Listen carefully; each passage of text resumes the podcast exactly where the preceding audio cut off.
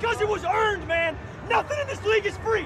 Nothing to give. Oh, you can't just roll your helmet out there and oh, play. Saquon Barkley across midfield, down the sideline. Blazing speed, Tyreek Hill, electrifying. Intercepted, picked up by Von Miller. The dynasty continues. Bienvenidos al podcast de Yarda Yarda. La semana 9 de la NFL ha terminado. Estamos preparándonos para una semana 10 llena de emociones. Empezamos con el partido de los Colts visitando al invencible, equipo de los Titans. Un partido súper interesante para un jueves en la noche. Pero antes de llegar a la semana 10, vamos a ver los resultados anterior semana, la semana 9. El jueves los Packers se enfrentaron en contra de los 49 de San Francisco, un partido que terminó muy sesgado de un solo lado por 34 puntos de los Packers a 17 de San Francisco. Nick Mullens, el quarterback suplente de San Francisco, 291 yardas para un touchdown. Aaron Rodgers tuvo un partidazo de 305 yardas y 4 touchdowns. Corredores, Aaron Jones y Jerry McKinnon, 52 yardas, 58 yardas, un touchdown por parte del de San Francisco. Y Aaron Jones solamente se fue con 15 acarreos y 58 yardas. Recepciones fueron partidazos por ambos wide receivers titulares. Davante Adams se quedó con 10 recepciones para 173 yardas, un touchdown, igual que Richie James se quedó con 9 recepciones, 184 yardas y un touchdown. Sorprendente partido para los de San Francisco.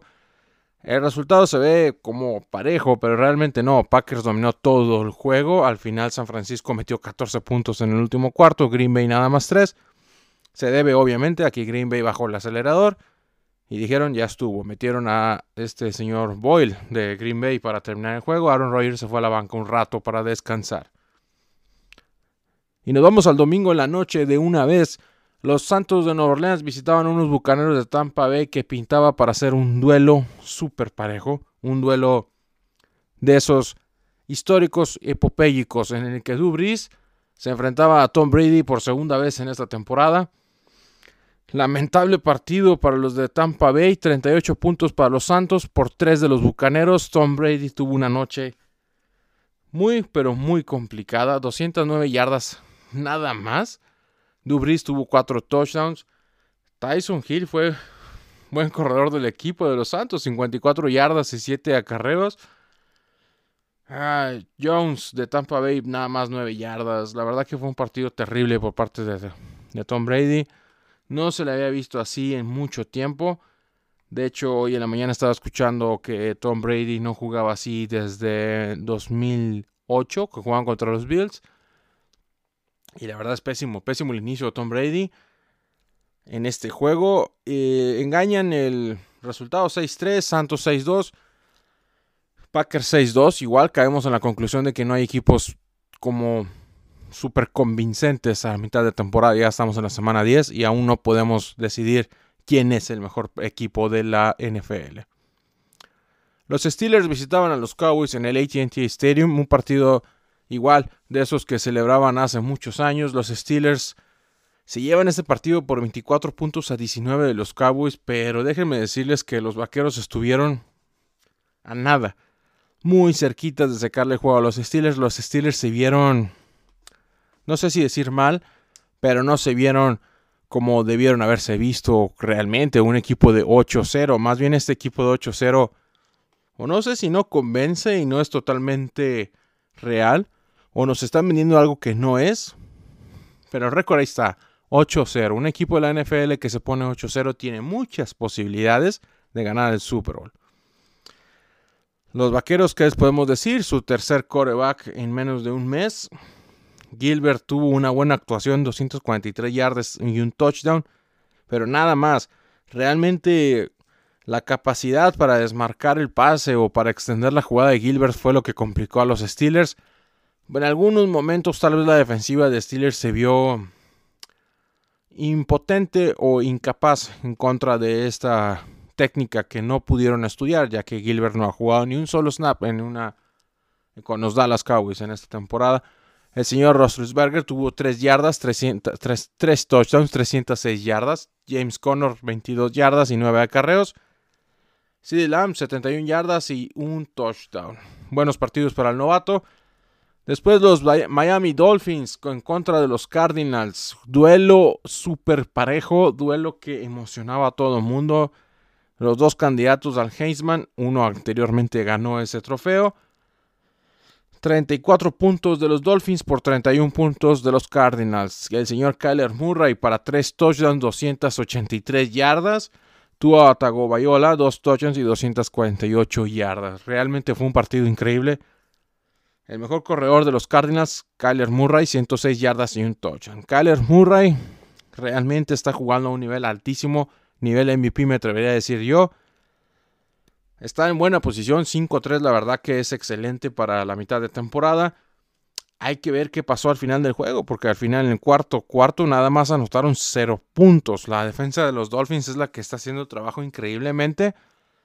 Y les recomiendo ver ese video de perdida en la repetición rápida. Es un partido muy interesante. Eh, los Dolphins haciendo su trabajo a la defensiva.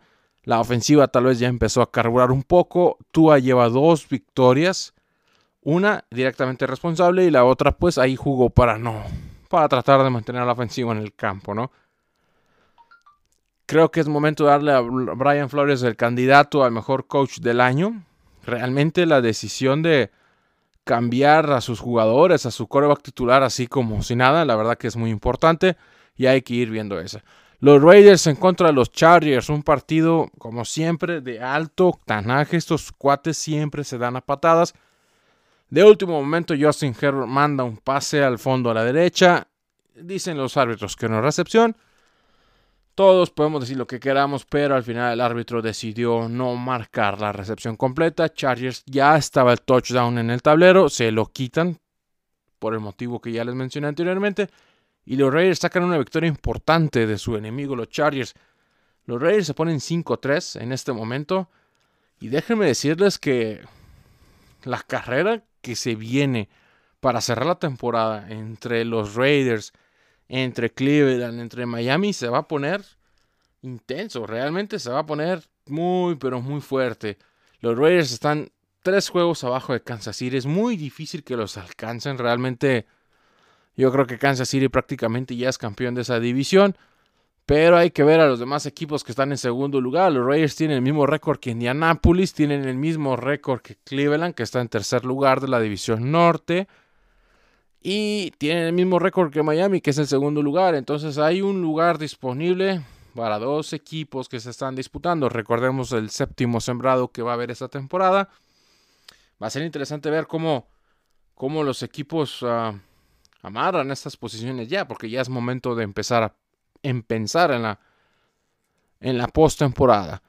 Justin Herbert igual tuvo otro partido de más de 300 yardas, dos touchdowns. Derek Carr 165 yardas y dos touchdowns, pero hasta ahí no ocupó hacer más.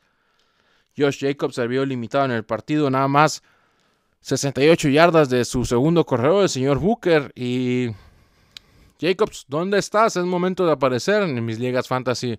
La verdad que te extrañamos bastante. El equipo de fútbol en, recibiendo a los New York Giants, Daniel Jones, con un partidazo que realmente vemos como Daniel Jones empieza a tener consistencia en la NFL, pero se empieza a parecer a Philly Rivers con sus intercepciones. Daniel Jones, 212 yardas, un touchdown. Alex Smith tuvo que entrar al juego para 325 yardas y un touchdown. Recordemos que el señor Allen se lesionó durante el partido. Smith va a terminar la temporada, es lo que nos han dicho, es lo que sabemos. Fea lesión del señor Allen. Esperamos que regrese la próxima temporada sano y fuerte para suplir a Alex Smith, que no creo que se quiera seguir exponiendo otro año más. Pero pues mientras pueda pasar, bienvenido a la NFL, ¿no? Es la, es la premisa que tienen. Tony McLaurin tuvo 7 recepciones para 115 yardas, un touchdown, y la verdad que eso es sorprendente por parte del equipo de Washington, que tiene con qué carburar les falta ese pequeño elemento, ¿no? Al final es un partido de ya muertos, los gigantes 2-7 y los Washington se ponen 2-6. Lamentablemente aún pueden ganar su división y va a ser interesante el escenario porque los Eagles, Dallas, Gigantes y el Washington Football Team se ponen muy parejos y la verdad que es momento de pensar a quién vamos a querer en la postemporada. Hay muchas posibilidades Filadelfia con líder divisional está 3-4.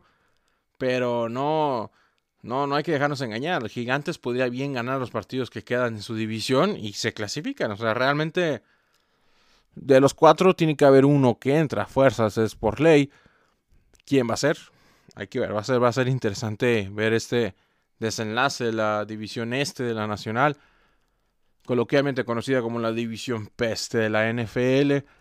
Tenemos a los Texans visitando a los Jaguars, que son un equipo de 1-7 ya en este momento. 27 puntos de los Texans por 25 de los Jaguars. El novato Jake Luton, 304 yardas, un touchdown. Deshaun Watson, 281 yardas y dos touchdowns. No se vio la necesidad de los receptores estrellas que dejaron ir. Más bien la línea ofensiva no está haciendo su trabajo. Washington tiene serios problemas. Yo creo que ya es momento de pensar en la temporada 2021. Ir recogiendo picks, ir recogiendo lo que puedas. Ver a quienes vas a firmar, a quienes no. Will Fuller sin yardas un touchdown. Ese sí hay que firmarlo, hay que tenerlo, hay que retenerlo lo más que se pueda. El señor Chark por parte de los Jaguares hizo 146 yardas y un touchdown. Sus puntos sorprendentes, puntos increíbles.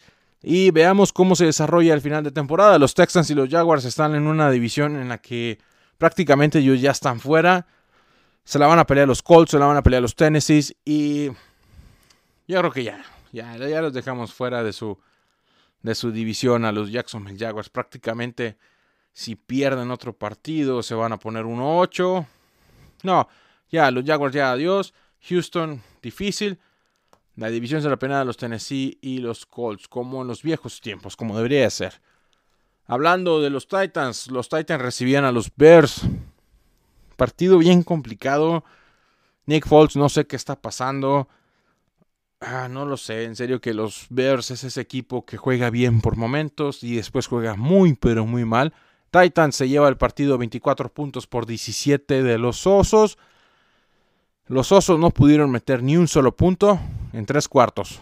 Llegando al cuarto cuarto, meten 17 puntos. Partido bueno, diría yo. Las defensivas jugaron bien. Intercepciones, fumbles, regresos de patada. Hay que ver este juego como lo que es. Un partido en el que contendientes serios empiezan a desarrollarse y empiezan a tener posibilidades de llegar el señor Nick Foles para 335 yardas, dos touchdowns y dos, eh, sí, dos touchdowns y 25 puntos fantasy. Eso es interesante ver que a pesar del partido que tuvo, hay buena producción. Hay que esperar a ver qué es lo que pasa, ¿no? En total entre los dos equipos, este es el dato, el dato interesante. En total entre los dos equipos corrieron para 147 yardas. Los dos equipos completos. Esos son números muy, pero muy bajos. Aún así ganaron. Los Titans tuvieron 228 yardas totales, eso es un número muy bajo. Demuestra que fueron precisos mientras se mantuvieron en el campo, buscaron hacer las cosas. Ryan Tannehill, igual otro partido de esos que son para el olvido, pero hace lo necesario. 21 intentos, 10 completados, 158 yardas.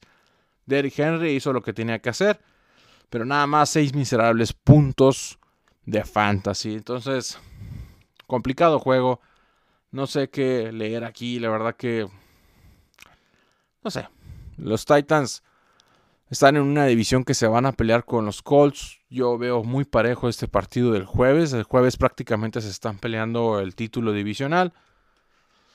Y los Osos, pues... Mm, directamente se están peleando con los Packers. Pero... Así como están jugando los Osos, francamente no les veo yo manera de que puedan superar unos Packers. Hay que ser más consistente con el quarterback. Te deshiciste de Mitch Trubisky. De hecho, Mitch Trubisky se lesionó el partido anterior. En un solo snap que jugó, se lesionó el hombro. Y yo creo que por eso no lo metieron a jugar. Que yo creo que si hubieran podido, hubieran sacado a Trubisky del campo, a Nick Foles del campo y metían a Trubisky. Difícil decisión que tiene el head coach de los Chicago Bears que este es el momento en el que hay que ajustar. Realmente este es el momento en el que dices, es hora de ajustar para llegar a la postemporada y no hacer el ridículo y ser pues al menos un partido decente, ¿no? Otro partidazo, francamente, que me gustó mucho y espero que lo puedan ver en las repeticiones. Los Seahawks visitaban a los Buffalo Bills. 34 puntos de los Seahawks por 44 de los Bills. Fue un partidazo del señor Josh Allen 415 yardas, 3 touchdowns. Y nos quedamos con la, eh, la enseñanza de que hay que confiar en Allen. Pero Stephon Dix, la verdad que Stephon Dix es todo lo que esperamos de los Bills. Da eh, esa oportunidad en, la profundidad en el pase, da esa opción de separación, 10 yardas entre, su, entre su defensa que lo va cubriendo. Stephon Dix es la respuesta y fue una muy, pero muy buena trade que hicieron con los vikingos de Minnesota. Bravo por los Bills. Los Seahawks tienen un grave problema en la defensiva. Sí, metieron 34 puntos. Sí, Russell Wilson hizo 390 yardas y dos touchdowns. Pero la defensa, señores, la defensa, la Legión del Boom ya no es más la Legión del Boom, sino... Ay, ay, ay, la Legión perdida, podría decir yo, porque se vieron muy mal, la verdad que se vieron pésimo contra los Bills. Este marcador no refleja correctamente cómo es que el partido estuvo así. Eh, no están corriendo, eso es otra cosa importante. 34 yardas de los Buffalo Bills por 57 de los Seahawks. No hay yardas por tierra, eso es importante recalcarlo. Bien vas a llegar a la postemporada y ahí te van a hacer falta esas yardas terrestres. Las vas a necesitar y es importante que los equipos hagan ese pequeño ajuste. No sé si los Seahawks son el mejor equipo de la NFL. Sé que Russell Wilson es el mejor quarterback en este momento de la NFL, pero de la NFC, perdón, pero él solo no va a llevar a los Seahawks a la postemporada. Eso hay que recalcarlo. La defensa no está haciendo su trabajo y no, no hay manera que un equipo se llegue más allá si la defensa no le da la, el apoyo que se necesita y no le da el tiempo necesario para recuperarte. ¿no? El equipo necesita ser más consistente en eso y pues esperamos que ajusten, francamente. Los Broncos visitaban a los Falcons y 27 puntos del señor Rulock, 34 puntos de Matt Ryan. Los Falcons se llevan este juego, son convincentes, demuestran que pueden hacer las cosas, pero oh, sorpresa, por poco les remontan el partido. 21 puntos de los Broncos en el cuarto, cuarto por 7 de los Falcons. Los Falcons tuvieron miedo por un segundo, la verdad que sí estuvieron a punto de hacer otra vez ese típico perder 20 puntos ventaja o más en el cuarto cuarto. Ya les pasó en el Super Bowl, ya les pasó en esta temporada. Hay que esperar. Los Falcons se ponen 3-6, los Broncos 3-5. Están muy cerradas las divisiones en, sus respectivas divisiones. Pero yo creo que Falcons ya está fuera de la contención, igual que Carolina en, la división sur de la Nacional. Y Denver ya definitivamente está muy lejos de alcanzar inclusive al séptimo comodín. Ya vámonos haciendo la idea, pero la la NFL y nada está cerrado. ¿no? Ryan tuvo un partido de 284 yardas y 2 touchdowns. Andrew Locke, 313 yardas y 2 touchdowns. Sorprendente partido de estos dos señores. Me sorprende mucho la actuación de Jerry Judy, 7 recepciones, 125 yardas y un touchdown. Es un jugador que corre las rutas de lado hacia afuera, las corre perfectamente. Es un jugador que tiene la capacidad para desmarcarse rápidamente. Esas dos yardas que tiene de separación al momento de recibir el pase son vitales, ya que está teniendo muchas yardas después de la recepción, y eso es sorprendente por un jugador de la NFL tan joven como él.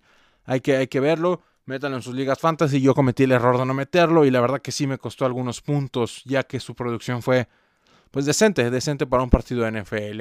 Los Ravens visitaban a los Colts. Partido como decisivo durante la división para ver quién está arriba, quién abajo. Ravens se lleva el juego 24 puntos por 10 de los Colts. Al principio eran muy juntos, la verdad que sí. Pero se fueron al descanso los Colts y definitivamente se apagaron.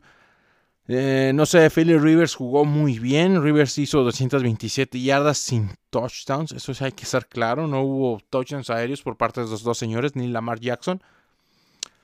Pero los corredores, pero los receptores, las defensas, las defensas son las que espectacularmente dieron un juegazo. La verdad que tenía mucho tiempo que no miraba ese tipo de juegos como chapados a la antigua, por así decirlo, que los ves y te quedas, diablos, este es un partido, un partido intenso, un partido en el que la defensiva hizo su trabajo y hay que, hay que vigilar a estos dos equipos porque son buenos y tienen intenciones de contender. Baltimore tiene que arreglar unos detalles. Lamar Jackson o tiene que pasar o tiene que correr. 58 yardas por tierra Lamar Jackson y 170 por aire. La verdad que o subes tu producción aérea o subes tu producción terrestre, pero algo tienes que hacer ya. Philly Rivers, obviamente la intercepción no puede faltar, esa es de cajón, eso es como un domingo en la mañana va a salir el sol y también Philly Rivers va a meter una intercepción. Ahí se aventó una bloqueada que estuvo muy intensa. Mm, todos vieron la jugada, la subimos a la página yarda yarda y lo, vamos, lo compartimos. Baltimore ah, metió muchos puntos rápido, en el segundo cuarto abrieron y eh, manejaron el tiempo del juego correctamente, eso es importante decirlo. Jackson tomó la ventaja completa ahí y estuvo llamando las jugadas él, él mismo llamó las jugadas hasta que se quedó con ese 24-10 al final del partido. Punto importante en este juego. Baltimore pasa a Denver como el equipo con más, más juegos consecutivos de 20 puntos o más en la historia de la NFL. Baltimore eh, Denver tenía 30 juegos consecutivos con 20 puntos o más. Y los Baltimore Ravens en este momento tienen 31 partidos con 20 puntos o más. Es un récord muy importante, habla muy bien del carácter ofensivo del equipo.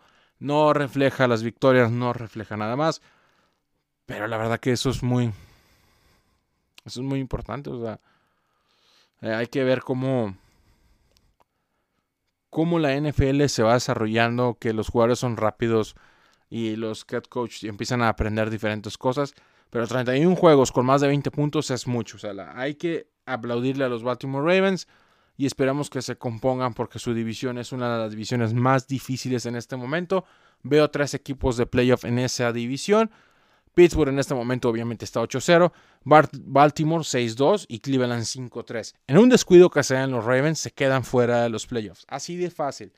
Un pequeño descuido, Miami te saca o los Colts o Tennessee te sacan. Los Browns, inclusive los Browns te van a sacar. Ya no pelean con Pittsburgh porque Pittsburgh está 8-0, son dos juegos de diferencia. Todavía hay que pagar un juego con ellos. Muy, muy difícil la, división norte de la americana. Y pues vamos a ver qué es lo que va pasando ahí, cómo empiezan a cerrar sus temporadas los equipos y cómo van ajustando. Un partido rápido, Lions Vikings 3-5 respectivamente los equipos. Los vikingos se quedan con la victoria, 34 puntos a 20 por parte de los Leones. Kirk Cousins 220 yardas, 3 touchdowns. La verdad que esa es una producción sorprendente de Cousins. Siempre mete buenos puntos. Pero Dalvin Cook, 206 yardas, 2 touchdowns, 26, 22 acarreos. Esto es perfecto. Es una producción increíble. Dalvin Cook lleva tres partidos con producciones increíbles. Dalvin Cook debería ser la primera ronda del draft en tu fantasy el próximo año. Inmediatamente. O sea, si no se lesiona, la verdad que deberían de ir por él. Es el mejor jugador por tierra en este momento en la NFL y es decisivo para este equipo. Los vikingos se encuentran 3-5, lejos de un puesto de comodín, pero la verdad que hay buenas cosas en este equipo. El problema aquí es su defensa, no su defensa más exactamente, y hay que aguantar, ¿no? La verdad que bien, bien por los vikingos. Los Lions igual 3-5 se exponen en este momento, perdieron el juego. Matthew Stafford no entrenó, no entrenó durante la semana, 211 yardas, un touchdown. Y Daniel Mendola regresó a los reflectores con 7 recepciones y 77 yardas. Ya teníamos tiempo que no lo mirábamos ahí, ¿no?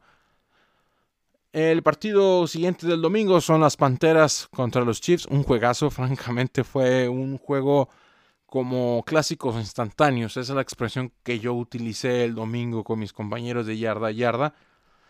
Y no, o sea, la verdad que. ¿Qué juego dieron las Panteras? ¿Qué juego dio Christian McCaffrey? Nada más 18 intentos acarreos, pero 69 yardas. Pero esos 18 carreras fueron claves durante todo el juego para mantener primeros y dieces, para convertir tercer, terceros downs. Y no, es sorprendente la producción que tuvieron estos dos. Patrick Mahomes tuvo otro partido de 4 touchdowns y 372 yardas. Teddy Bridgewater usó 310 yardas y 2 touchdowns, pero el partido se decidió hasta el último segundo que una patada fue la que cambió el juego. Los Chiefs se llevan la victoria por 33 puntos, 31 puntos de las Panteras. Ay, es sorprendente lo que pasó aquí. En serio, es sorprendente cómo, cómo los equipos se, se pusieron adelante tan rápido y las cosas les salieron bien. Francamente, las Panteras tienen, tienen muy buen equipo las Panteras. El problema es que ya, empezaron tarde, francamente. La, división ya empezó muy tarde. No lo sé. Kansas City estaba favorecido a 10 puntos de diferencia que ganaban y no sucedió. El equipo apenas ganó por 2 puntos. Bien, buen, excelente partido por de los dos. Teddy Bridgewater me está gustando cómo empieza a jugar. Hay que estarlo vigilando de cerca. Y el señor Curtis Samuel. Este señor hizo 105 yardas, un touchdown y, 17 puntos fantasy. Estos son buenos, buenos números para un veterano como él. Y que creo que ya se convirtió en el receptor con más yardas en la historia de la franquicia. Y eso es, eso es bueno. Con Teddy Bridgewater ahí, la verdad que hace mucha diferencia. Me gusta más cómo juega él que cómo juega Cam Newton. Eh, al menos no corre tanto. O no es tan fanfarrón como los otros, ¿no? Pasamos al lunes por la noche en el que los Patriotas visitaban a los Jets. Pues, ¿Qué les puedo decir de este partido? Todos ustedes ya... Todos ustedes ya saben qué es lo que pasa. O sea, ya... No creo que haya algo nuevo que les pueda contar. Los Patriotas ganaron 30 puntos, los Jets 27 puntos nada más. En el cuarto cuarto los Patriotas se adelantaron con 13. Y hasta ahí quedó. Adam Gase sigue teniendo trabajo en la NFL con un récord de 0-9. Joe Flaco tuvo un partido de 3 touchdowns y 262 yardas. Cam Newton en el último segundo del partido hizo un pase muy certero, muy preciso y les da al equipo la posibilidad de ganar y hasta ahí, ya. La verdad que ese partido de los Jets se, fue, se vio complicado. Patriotas por un segundo pensó que iba a perder. De hecho, yo creo que todos en la NFL dijeron, este es el juego donde los Jets ganan y va a ser sorprendente. O sea, ¿quién va a ganar a los Jets? ¿Quién va a perder en contra de los Jets? Y los Patriotas de Nueva Inglaterra estuvieron a punto de ser ese equipo que se llevaría la medalla de perder en contra de los Jets. Desafortunadamente no pasó. Y los Patriotas están ahí para vivir un día más. Amigos, esto ha sido todo parte de este capítulo y los resúmenes y el resultado de la semana 9. El día de mañana vamos a platicar con el señor Camacho y con el señor Omar Díaz, eh, representante uno de los Miami Dolphins, el otro los Chargers, compañeros de yarda a yarda. Vamos a platicar del partido de la semana 10 entre los Chargers y los Miami Dolphins. Partido interesante donde Justin Herbert se enfrenta al otro novato, Tua Tagovailoa. Partido que me atrevo a decir que Miami va a ganar, pero creo que es ese partido donde los Chargers los Chargers cuando tienen una mala temporada, y eso no me van a dejar mentir, ustedes lo saben, siempre tienen un partido donde brillan y donde juegan muy bien. No es como el partido contra los Bucaneros que jugaron bien por momentos, pero, se apagaron, no. Este va a ser un partido donde van a jugar perfectamente todo el juego y va a haber muchos puntos. Eso sí lo puedo decir. La defensiva de los Chargers contra la defensiva de los Miami Dolphins se va a hacer muy parejo el juego, muy, pero muy intenso. Y al final se va a decidir por una patada de tres puntos que van a fallar los Chargers.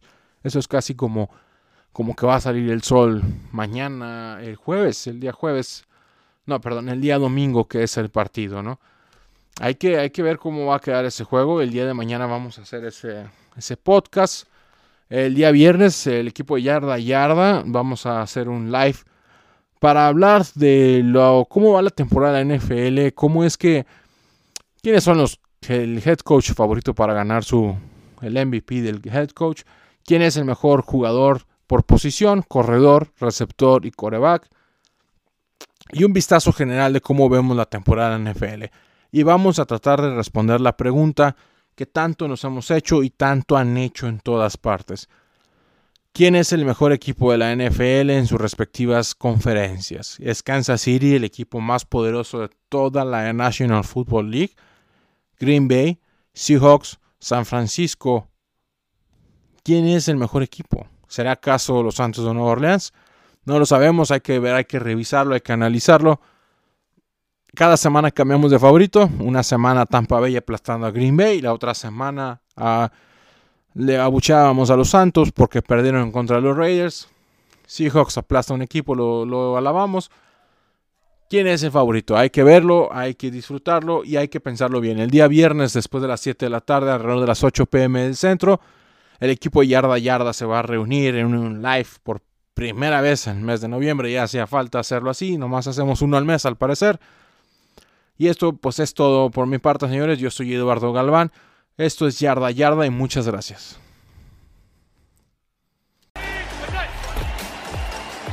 Here's Beckham looking to throw. Wide open. It's Barkley.